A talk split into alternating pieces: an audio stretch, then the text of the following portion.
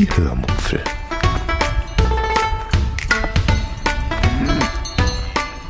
Aus dem Tagebuch einer Allgäuerin.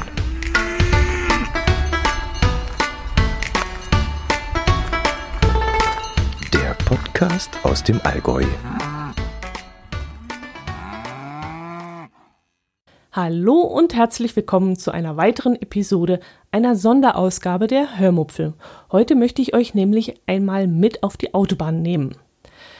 Da gibt es ja immer wieder interessante Dinge zu entdecken, die ihr selbst vielleicht auch schon mal auf eurer Fahrt in den Urlaub oder auf einer Pendelstrecke zwischen eurer Arbeit und eurem Zuhause gesehen habt.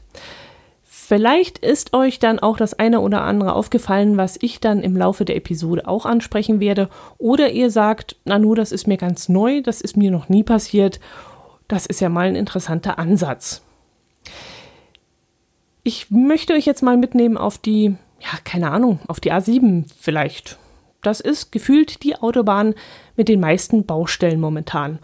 Und Baustellen, das bedeutet meistens Stau. Und zum Stau ja, da gehören verengte Straßen, da gehören uneinsichtige Drängler, da gehört Staub, äh, vielleicht auch mal Steine auf der Straße, äh, ja, solche Dinge eben.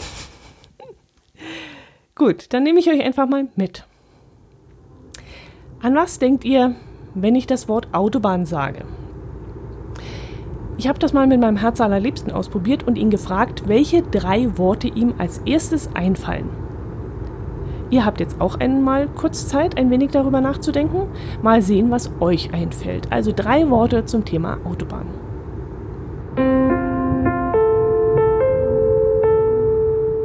Wir unterbrechen das Programm von Hitradio Donauwelle, die süßesten Hits der 90er, der 80er und noch älterer Kruscht, für eine Meldung aus der Verkehrsredaktion. Achtung Autofahrer, fahren Sie besonders vorsichtig auf der L4812. Dort befindet sich zwischen den Anschlussstellen Unterweckerstell und Niedersonstwo eine Kuh auf der Fahrbahn. Ich wiederhole, eine Kuh auf der L4812 zwischen Unterweckerstell und Niedersonstwo. Die Kuh wird dringend gebeten, sich umgehend mit ihrer Mutter in Reda-Wiedenbrück in Verbindung zu setzen. Und damit zurück zu unserem Programm. Weiterhin viel Vergnügen mit dem Jahreskonzert des Gefangenenchores der berittenen Odenwälder Gebirgsmarine.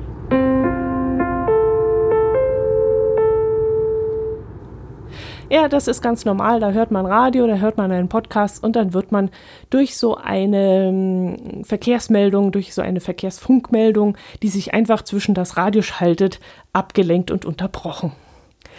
Und wenn dann so eine dämliche Kuh mitten auf der Autobahn steht, das muss man natürlich melden. Das ist ja eine Sicherheitssache. Gut, zurück zu meiner Frage, die ich auch an meinen Herz allerliebsten gestellt habe. Ich habe ihn gefragt, welche drei Wörter fallen dir ein bei dem Wort Autobahn? Und er meinte dann Verkehr, Stau und Autos. Und ich bin mir fast sicher, dass das Wort Stau auch bei euch nun dabei war. Ich hätte an dieser Stelle übrigens Stau, LKWs und Raststätte gesagt. Im Stau stehen wir nämlich während unserer Urlaubsfahrt ständig gefühlt, denn irgendwo ist immer eine Baustelle und wenn dann noch ein Autounfall dazu kommt, in dieser Baustelle oder davor oder danach, hm, ja, dann staut es sich umso mehr. Bei diesem Verkehrsaufkommen heutzutage auch kein Wunder. Staus kann man jetzt inzwischen zwar recht komfortabel umfahren, wenn man ein Navigationssystem besitzt, das eine TMC-Funktion hat, beziehungsweise wenn man sich mit Google Maps oder ähnlichen Systemen leiten lässt, dann wird einem nämlich bei einem Stau eine Alternativroute angezeigt. Und wie viel Zeit man sparen würde, wenn man diese Alternative wählt, wird einem dann meistens auch gesagt.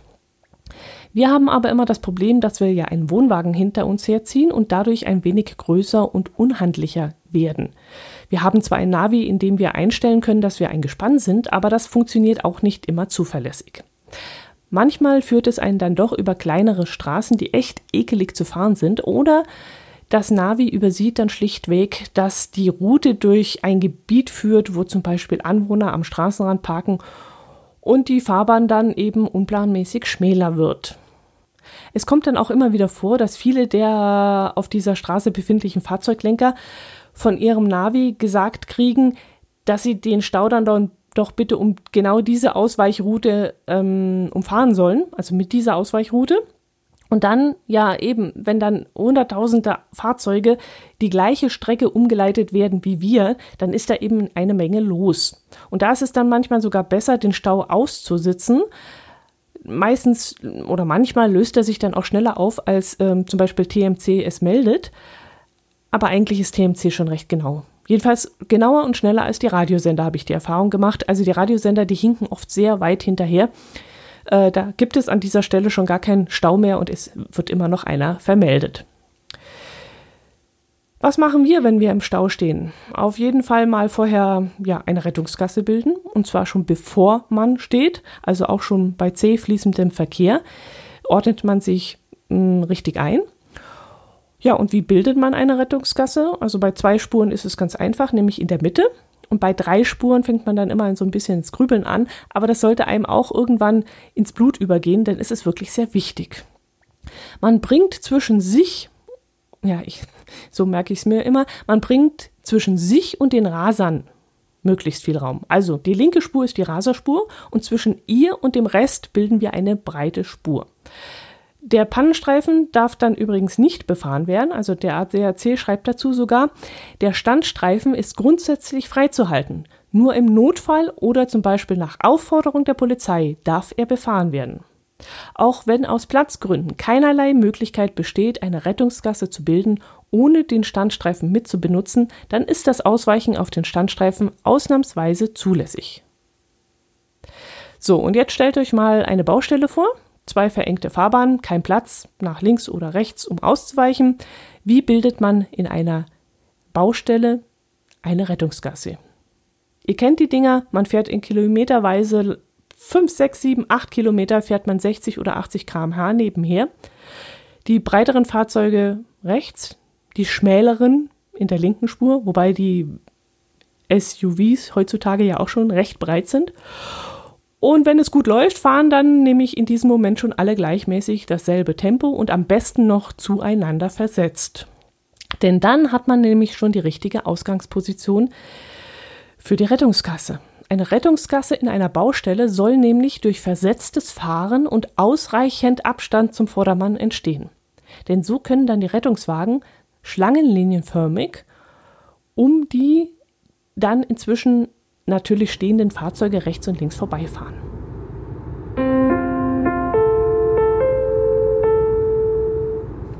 Hallo liebe Autofahrer, die A1 Bremen Richtung Osnabrück zwischen Bremen-Hemelingen und Brinkum drei Kilometer stockender Verkehr. Die A1 Bremen Richtung Osnabrück ist zwischen Osnabrück Nord und Osnabrück Hafen nach einem Unfall gesperrt, dadurch bis jetzt sieben Kilometer Stau. Die Umleitung führt über die U64. Die A1 Richtung Bremen zwischen Hamburg-Morfleet und Stillhorn 5 Kilometer stockender Verkehr. A2 Dortmund Richtung Hannover, die Einfahrt Porta Westfalica ist gesperrt. A7 Hamburg Richtung Hannover zwischen Dreieck Walsrode und Mellendorf 10 Kilometer stockender Verkehr wegen Bauarbeiten. A7 Flensburg-Hannover zwischen dem Dreieck Hamburg Nordwest und Waltershof in beiden Richtungen 13 Kilometer stockender Verkehr.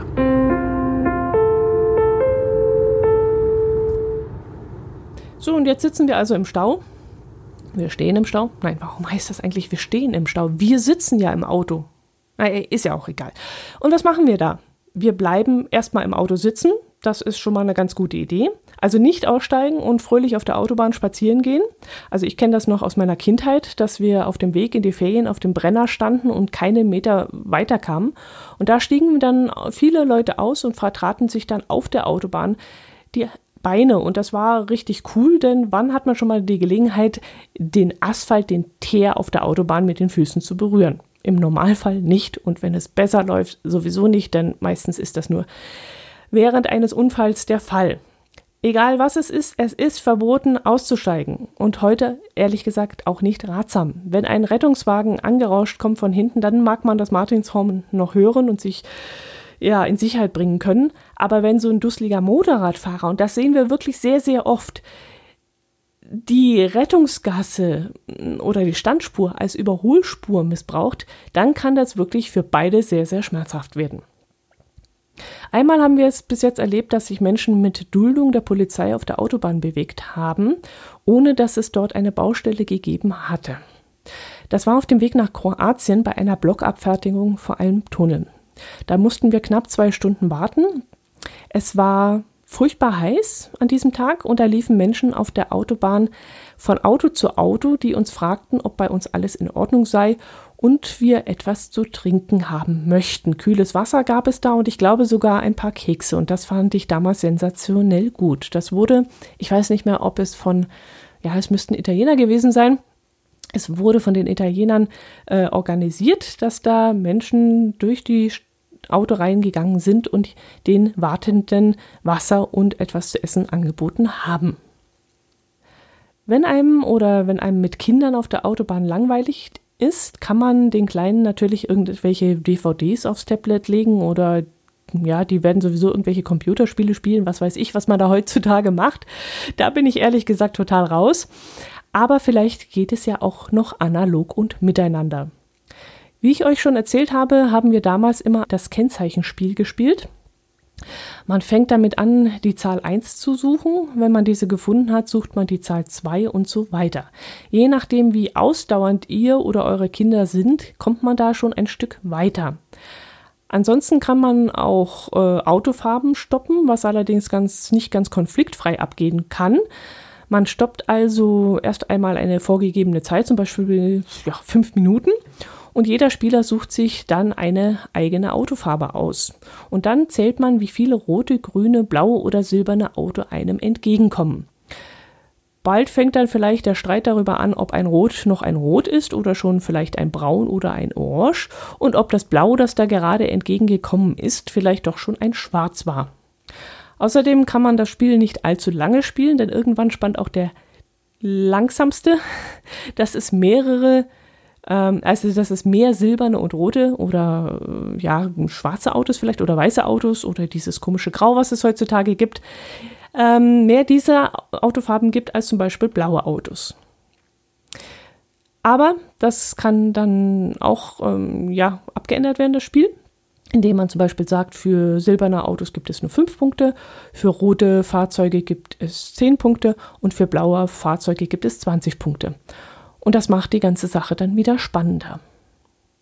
Wenn ich auf der Autobahn unterwegs bin, bin ich immer sehr erstaunt, welche wunderschönen Sehenswürdigkeiten es in unserem Land gibt. Und woran erkenne ich das? Ja, an den braunen Schildern am Fahrbahnrand. Diese großen braunen Tafeln mit der weißen Schrift heißen touristische Unterrichtungstafeln. Das klingt komisch, ist aber so. Und diese zeigen touristisch relevante Sehenswürdigkeiten in der Gegend an.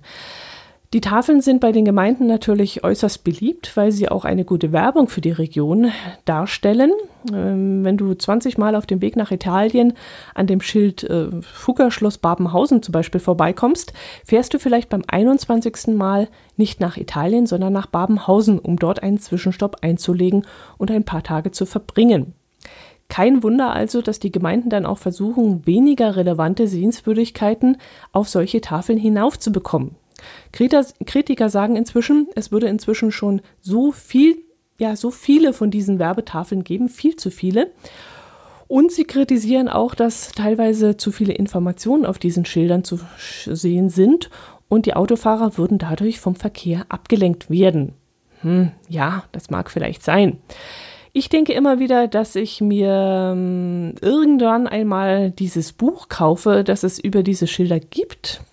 Dann kann ich nämlich als Beifahrer natürlich nur während der Fahrt nachschauen, an welchem Schild wir da gerade vorbeigekommen sind und was es dort genau anzuschauen gibt. Bis jetzt habe ich mir das Buch noch nicht geleistet, aber ich denke mal, das werde ich tun, denn es ist wirklich sehr spannend, was darauf zu lesen ist. Aber eigentlich bräuchte ich nur auf Wikipedia nachschauen. Dort gibt es natürlich auch schon eine Liste aller touristischen Unterrichtungsschilder äh, nach Autobahn und nach Kilometermarkierung geordnet. Und da kann man natürlich auch durchblättern.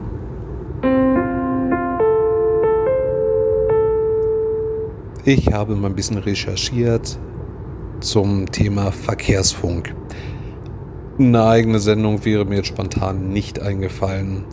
Aber ich starte mal mit ein paar skurrilen Verkehrsmeldungen.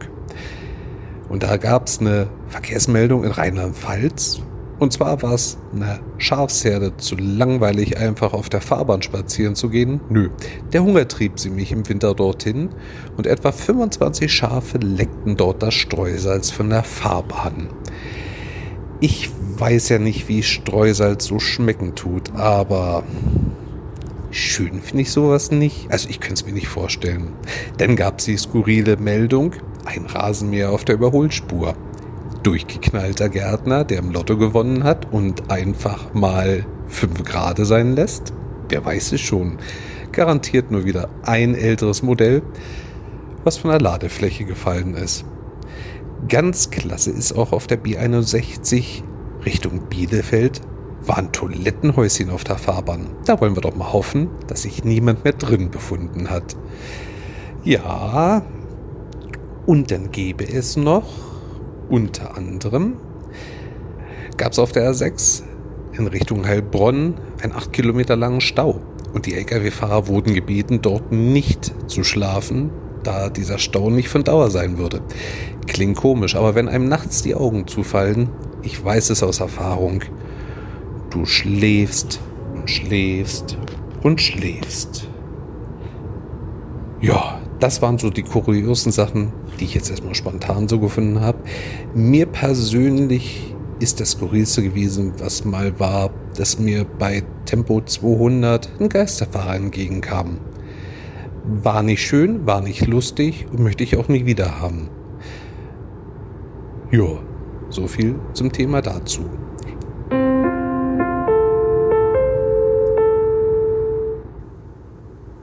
Raststätten sind ja so eine Sache. Die Gastronomie inzwischen ja meist gut, aber immer noch viel zu teuer. Früher wurde das damit gerechtfertigt, dass man gesagt hat, die Anfahrt zu diesen Raststätten ist kompliziert und lang. Ich kenne allerdings sehr, sehr, sehr, sehr viele Raststätten, die ein Hintertürchen haben, beziehungsweise wo eine separate Straße, die nur für den Raststättenverkehr zugänglich ist, hinführt. Gut, ich bin in der Materie nicht drin, kann das jetzt nicht so behaupten, aber ich denke, sie sind wirklich viel zu teuer. Die Parkplätze sind dann auch meistens zu voll und wenn es richtig dumm läuft, äh, bekommen wir als Wohnwagenstellplatz, also als Wohnwagengespann auch keinen Platz mehr, weil irgendwelche Honks zu faul sind, ein Stück zu laufen und sich stattdessen auf den langen Hängerparkplätzen stellen. Das müssen wir leider in den Sommermonaten immer wieder feststellen. PKWs stellen sich dann äh, auf den Wogenwagen-Gespannstellplatz mm, und wir haben dann keine Möglichkeit mehr, dort uns hinzustellen. Wir müssen dann auf die Lkw-Plätze ausweichen, die entweder auch schon viel zu voll sind oder bei denen die Brummifahrer dann auch stinkig werden, weil wir ihren Platz dann auch wegnehmen. Manchmal mache ich mir den Spaß und äh, mache dann im Beisein der Fahrzeughalter von diesen PKWs ein Foto, wie sie auf dem Hängerparkplatz stehen. Und die Parkplatzhalter gucken dann zwar immer etwas blöd, warum ich ihr Auto fotografiere, aber bis jetzt hat mich noch keiner angesprochen, warum ich das tue. Das soll ehrlich gesagt ruhig mal einer machen, dann kriegt er aber was zu hören. Ich mag Raststätten nicht. Sie sind mir meist, wie gesagt, ähm, zu überfüllt. Dort ist es hektisch und eng und laut.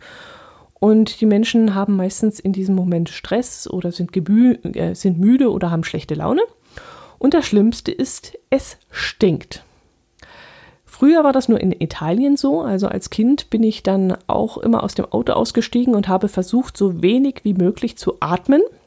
Inzwischen habe ich das Gefühl, dass das auch in Deutschland so schlimm geworden ist. Ich sehe es auch sehr oft, dass männliche, Reisende, egal ob Lkw- oder Pkw-Fahrer, auf einer Raststätte mit Toilette stehen und diese nicht aufsuchen, sondern ins Gebüsch pinkeln. Ich habe auch schon gesehen, dass einer am Rande eines Weizenfeldes gestanden hat und dort in unser Lebensmittel gepinkelt hat. Ja, Raststätten und Rastanlagen sind äh, nicht die einzige Möglichkeit, einmal während einer Autobahnfahrt eine Pause einzulegen. Also neben den normalen Parkplätzen mit und ohne WC-Anlage gibt es auch noch die Parkplätze, wo eine Autobahnkirche bzw. Kapelle steht. Das ist übrigens ein nahezu ausschließlich deutsches Phänomen. In anderen Ländern sei das kaum verbreitet, habe ich gelesen. Also 2017 sei im tschechischen Pilsen eine Autobahnkirche eröffnet worden und in Österreich soll es je eine auf der A2 bei Klagenfurt und bei Traun geben. Und in einigen skandinavischen Ländern soll es etwas Ähnliches geben, aber da soll es sich eher um Touristenattraktionen handeln, die während der Sommermonate geöffnet sind. Bei meiner Recherche habe ich auch eine Autobahnkirche in der Schweiz entdeckt, angeblich die einzige existierende, nämlich an der Gotthardroute. Wo genau, das konnte ich leider nicht herausfinden. Ich selbst habe in Deutschland schon die eine oder die andere dieser Kirchen oder Kapellen angeschaut. Meist führen uns irgendwelche Geocaches dorthin und ich finde diese Art von Rast eigentlich auch sehr schön. Erstens traut sich dort keiner eine Sauerei anzustellen, so dass man dort in der Regel an einem sehr sauberen Ort rasten kann. Und zweitens ist es dort wesentlich ruhiger als an normalen Raststätten, wo das Essen, das Tanken und der Toilettengang eben an erster Stelle stehen. Es ist dort also selten überlaufen und eine Kirche ist dann doch immer noch ein Ort der Ruhe, an dem man dann innehält und still ist. Und das ist wirklich ja ein sehr schönes und angenehmes Kontrastprogramm zum eigentlichen Autobahnbetrieb. Also dort herrscht kein Drängeln, kein lautes Brummen, keine Hektik. Man kann dort wirklich noch ein wenig runterfahren.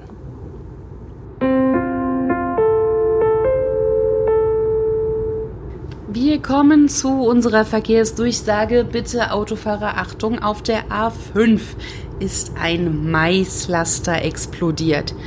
Ja, es ist so heiß draußen. Der Laster transportiert jetzt Popcorn. Außerdem habe ich hier noch einen Hinweis für alle Träumer und Träumerinnen. Am Ende des Regenbogens steht auch euer Topf voll Gold.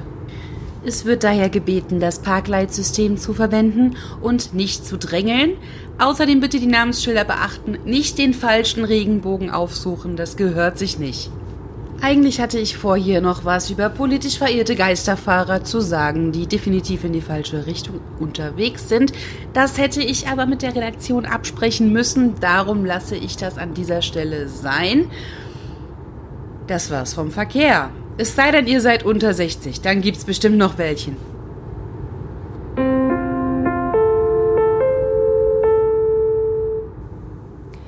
Ihr sicherlich gemerkt habt, habe ich bis jetzt tendenziell gefühlt nur schlechte Dinge über die Autobahn erzählt. Wobei mir beim Wort schlecht gerade Hitler und die Geschichte der Autobahn einfällt. Aber dazu später mehr. Jetzt möchte ich die Autobahn erst einmal in ein positives Licht rücken. Als ich nämlich meinen Kollegen nach seinen drei Worten gefragt habe, die ihm spontan bei dem Thema Autobahn einfallen, da antwortete er mir, zwar auch mit drei schlechten Eigenschaften, Eigenschaften, wie zum Beispiel Stau, Unfälle und viel Verkehr, aber um gleich danach auch in Verteidigungsposition zu gehen und die Vorteile der Autobahn aufzuzählen. Er sagte nämlich zu mir, ich solle mir mal vorstellen, wie es wäre, wenn es keine Autobahnen gäbe. Von heute auf morgen.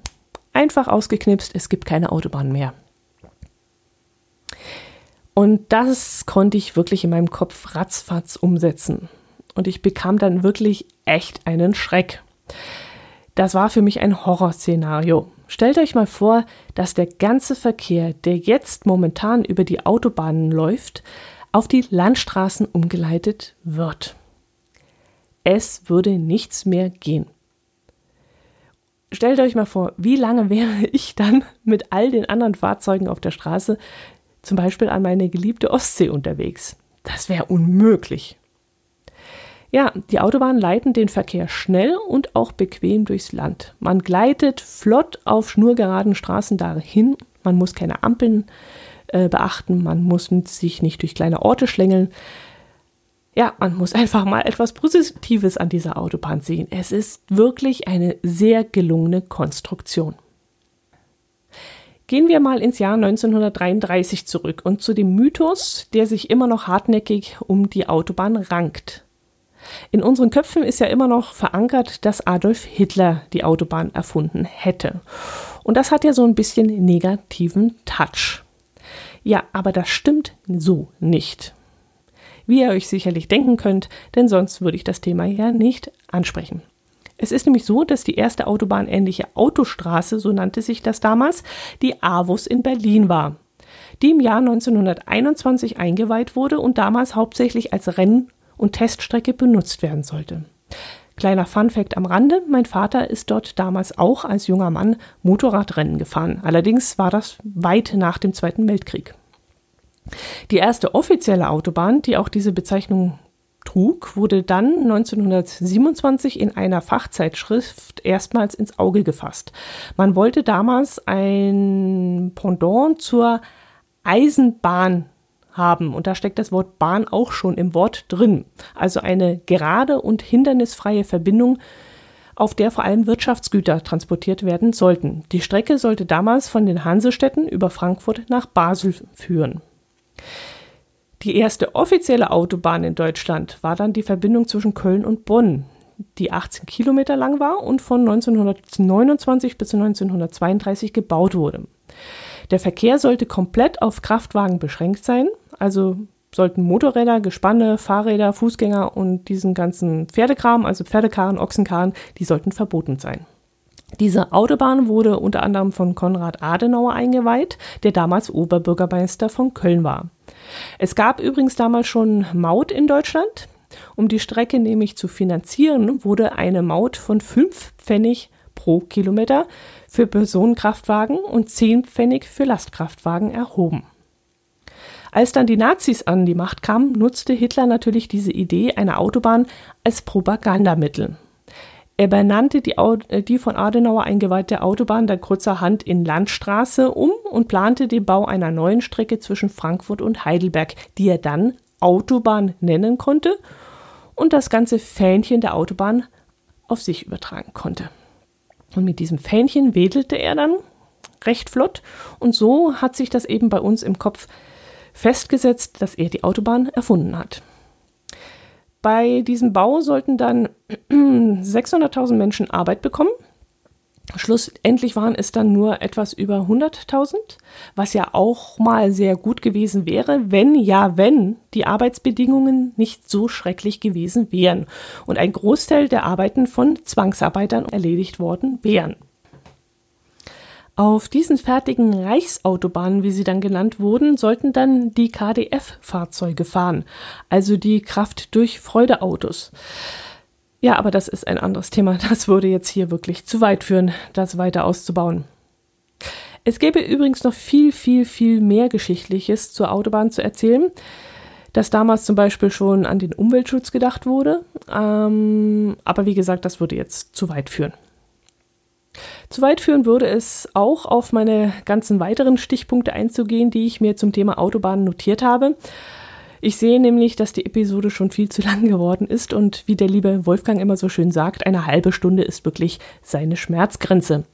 Aber ich glaube, wenn ich richtig informiert bin, hört er den Podcast auch über den Browser und da kommt es einem auch wesentlich länger vor, wenn man dafür vor dem PC sitzen muss. Einfacher ist es durchaus, ähm, wenn man den Podcast abonniert in einem Podcatcher auf seinem Smartphone und das Ganze dann über den Kopfhörer hört, wenn man irgendwo auf dem Spaziergang ist oder eine Bahnfahrt hat oder ja, beim Kochen oder beim Wohnungputzen, dann kommt einem das Ganze schon wesentlich kurzweiliger vor.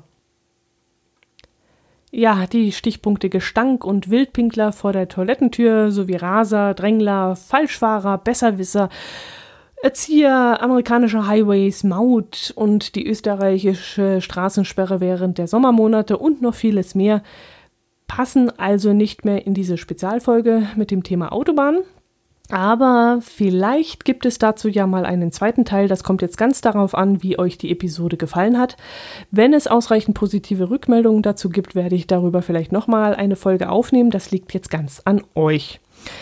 Vielleicht hat ja auch einer von euch Hörern oder Hörerinnen oder einer meiner Podcast-Kollegen Lust, mit mir mal über das Thema zu reden und daraus eine Dialogfolge zu machen. Das könnte ich mir durchaus vorstellen, dass das ähm, wesentlich lustiger ist. Das hatte ich ja früher auch schon öfters mal im Rahmen der Lese-Challenge. Lese-Challenge dass man mit mehreren Personen ein Buch rezensiert hat. Und vielleicht könnte man sowas in der Art auch mal mit diesem Thema machen.